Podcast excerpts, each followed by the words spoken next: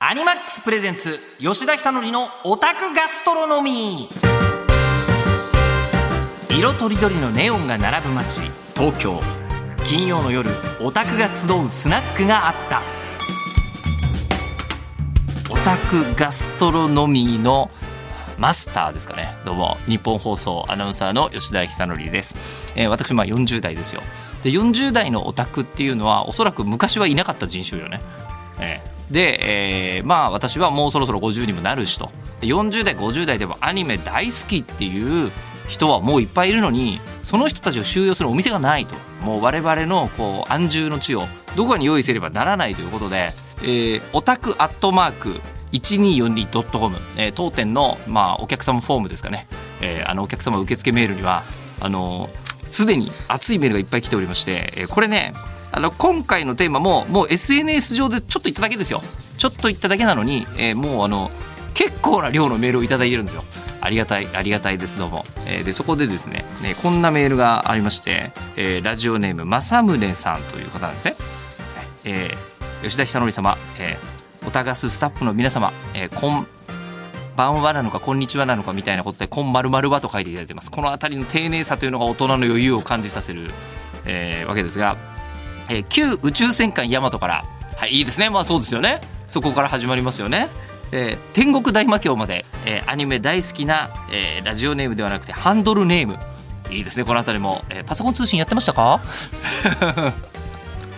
えパソコン通信でやってないのみんな？えモデムがピーピーガーガー言ってるんじゃないの？えあのこういうの普通のオタク番組では今嫌われると思うんですけどやってきますからねこの番組。え、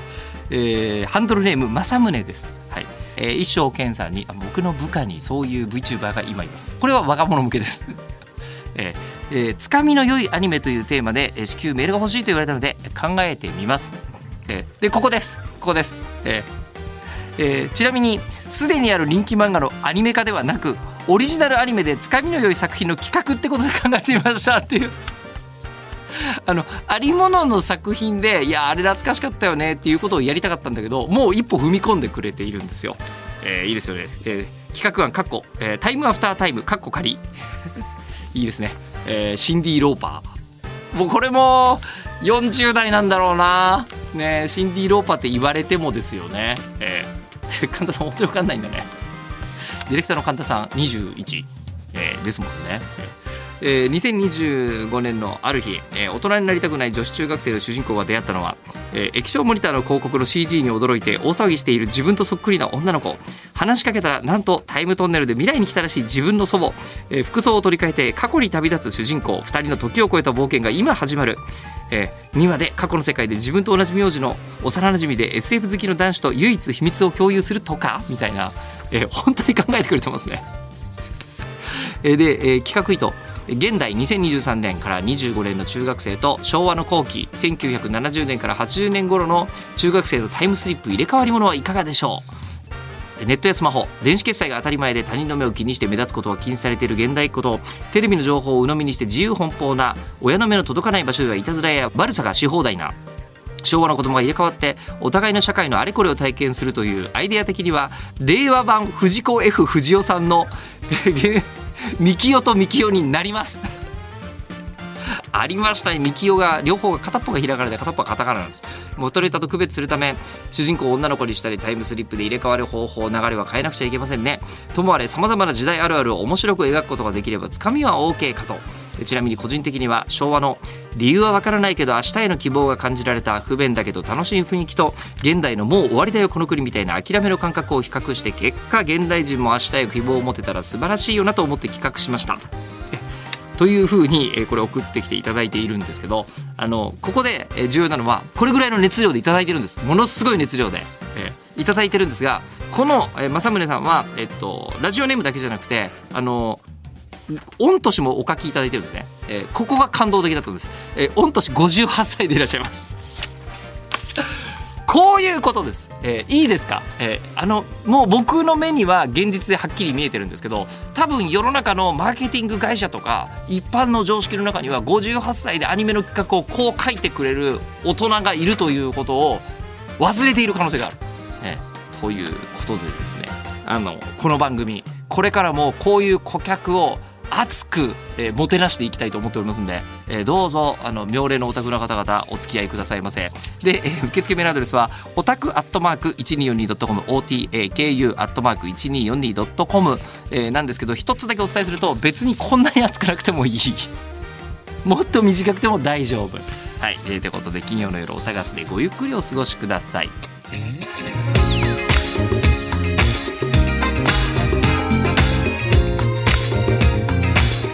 クスプレゼンツ吉田久典のオタクガストロノミー。この時間はアニマックスがお送りします。えーアニマックスプレゼンツ吉田久典のオタクガストロノミー。で、えー今夜はですね、えーこんなテーマでお話ししていきたいと思います。つかみがめちゃくちゃいいアニメ。日々膨大な量のコンテンツであふれる昨今どのアニメを見続けるかというオタクの最重要課題を左右するのがアニメのつかみですこう序盤の展開演出楽曲、まあ、オタクの心をつかみ取るつかみについて掘り下げていきたいというふうに思っておりますで、えー最近のところで言うとそうね、えー具体的に言うと例えばあの「ゾンビランドサガ」という作品がちょっと前にブームになりましたよね。これいいなこれやっぱりなんさっきのほらねあのその政宗さんが、えー宇宙戦艦ヤマトから天国大魔教までっていうふうにおっしゃってるじゃないですか。えーでも細かいこと言うと旧宇宙戦艦ヤマトって書いてくれてるあたりが最近もヤマトあるよってところにも聞くように聞いてるんですけど、えーもう最新のアニメの話もできるんだけどちょうど何年か前のアニメの話っていうのも意外とこの作品できるな このラジオできるね。えーやつそのゾンビランドサガ何が素晴らしかったかというと普通あの、まあ、女子高生が出てきてで女子高生が出てきて「いけないいけない行ってきます」って行く。ここまではいいじゃない、えーここで出た瞬間にトラックに引かれます。秒で。で開始数秒で、えー主人公が絶命するっていうあの超展開だったんですけどその瞬間にもう見ないとダメだよねもうね。でその後、えー、と主人公があのーまあ、ゾンビ化して、えーゾンビなんだけども、えーアイドルっていう展開になっていくのがゾンビランドサガ。えーで、まあ、サガっていうと大体こう、ヴィンランドサガみたいに、えー、大体物語がそういうね、方向の物語になると思いきや、大体場所が全部サガっていう、えー、佐賀県、えーで展開していくっていうアニメなのですが、これは、あのーアイドルファンとしての意見をちょっと付け加えると、そう、アイドルアニメっていうのは楽曲とか重要なんですよ。ね。あの、どういう曲が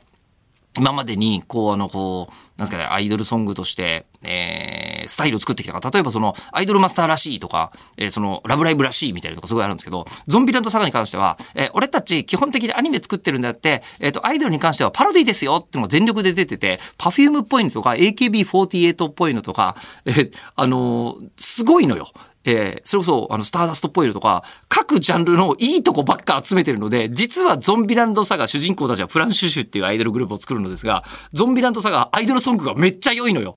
全部。えーあれはもっと認知されてほしいっていうふうに思ったけども、あの、アニメの場合は、よし、じゃあ、今雰囲気出てるから、一生懸命活動するぞっつっても、次できたら2年後とかだったりするんだよね。まあ、それぐらい一生懸命作ってるからだと思いますが、まあ、これはマッパという会社がね、えー作っているところもまた、すごいところだったりします。だからその、まあ、ゾンビランドサガの時のつかみはすげえなって思ったのを、もうちょっと遡っていくと、えーこの間、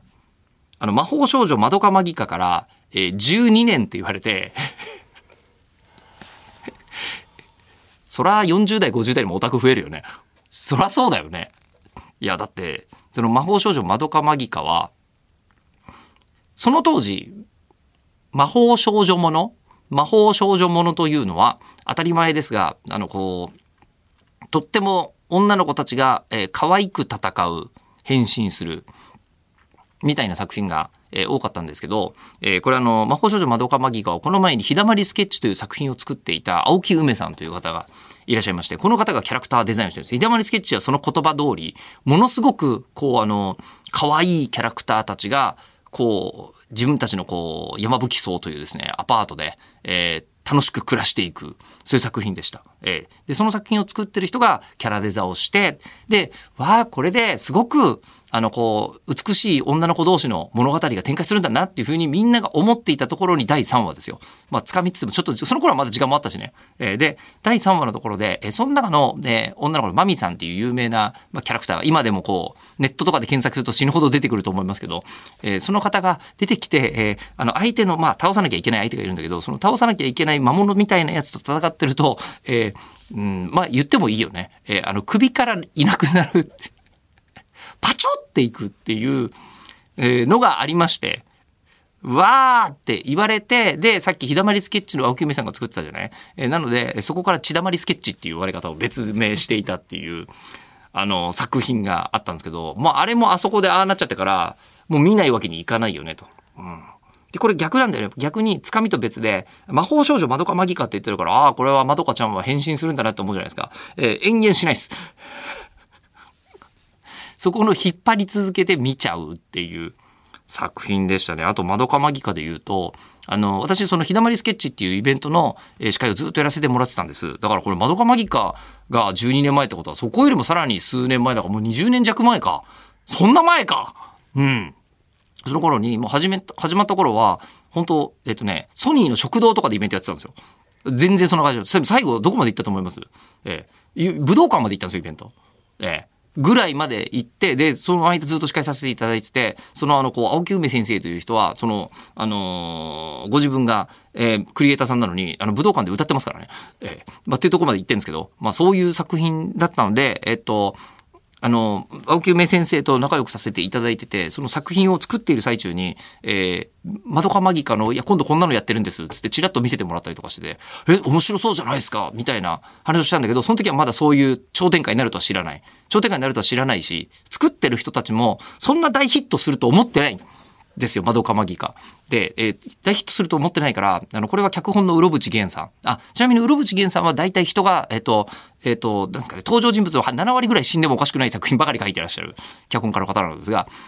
その、うろぶち源さんと話をした時に教えてもらったのが、こんなに受けると思ってなかったんだって。まどかマギカ。歴史に残ってるじゃないですか。えー、で、一番ブワー、ブワーって来た瞬間に、えっ、と、えって思って、その、あの、作品こんなに認知されたら、あの、ビジネスもしなきゃいけないじゃないですか。あの、グッズとかいっぱい売らなきゃいけないっていう風になったんだけど、その時、作品の中にマスコットキャラクターでキュゥべえっていうの出てくるんですけど、え売るものがキュゥべえステッカーしかなかったんですって まあ、その後ね、いっぱいこう、バーって世の中に広がったから、いいとは思いますけど、だからまあ、作った人たちの意図を超えたりすることがあるのも、えー、アニメすごい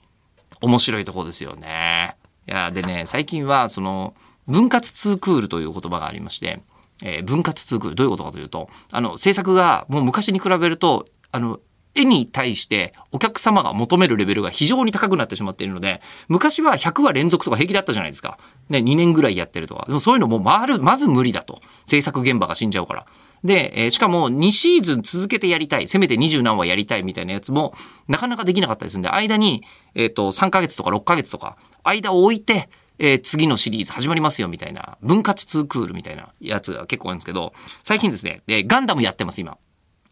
機動戦士ガンダム、水星の魔女。ね。で、この作品は、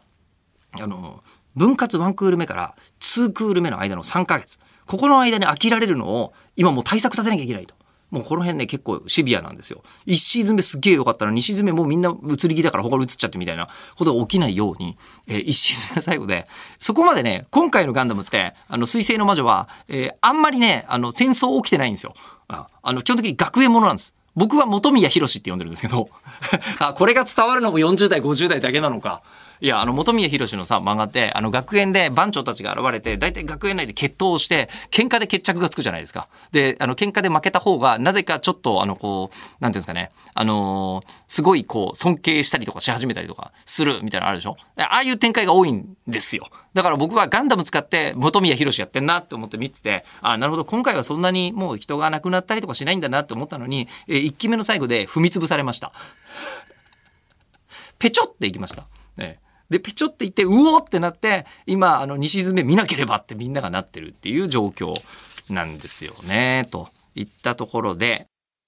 まあ、各作品のこう、つかみについての話をしてきましたけども、まあ、つかみったら、やっぱりアニメの場合はオープニングテーマなわけですよ。で、あの、機動戦士ガンダムダブルゼータ。初めて見た時え？っていう40代50代の方ならきっと分かっていただける。この曲をお聴きいただきましょう。機動戦士ダブルゼータガンダムから荒井正人アニメじゃない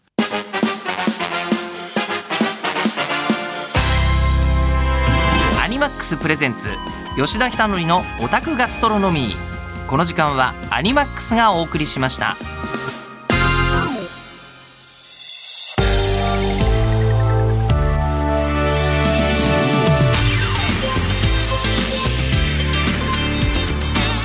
ー、ニッポン放送アナウンサー吉田尚記が、えーこれは何ですかね趣味の時間としてお届けしてきました、えーアニマックス presents 吉田尚記のオタクガストロノミーそろそろ閉店のお時間なんですけどもここでアニマックスさんからの、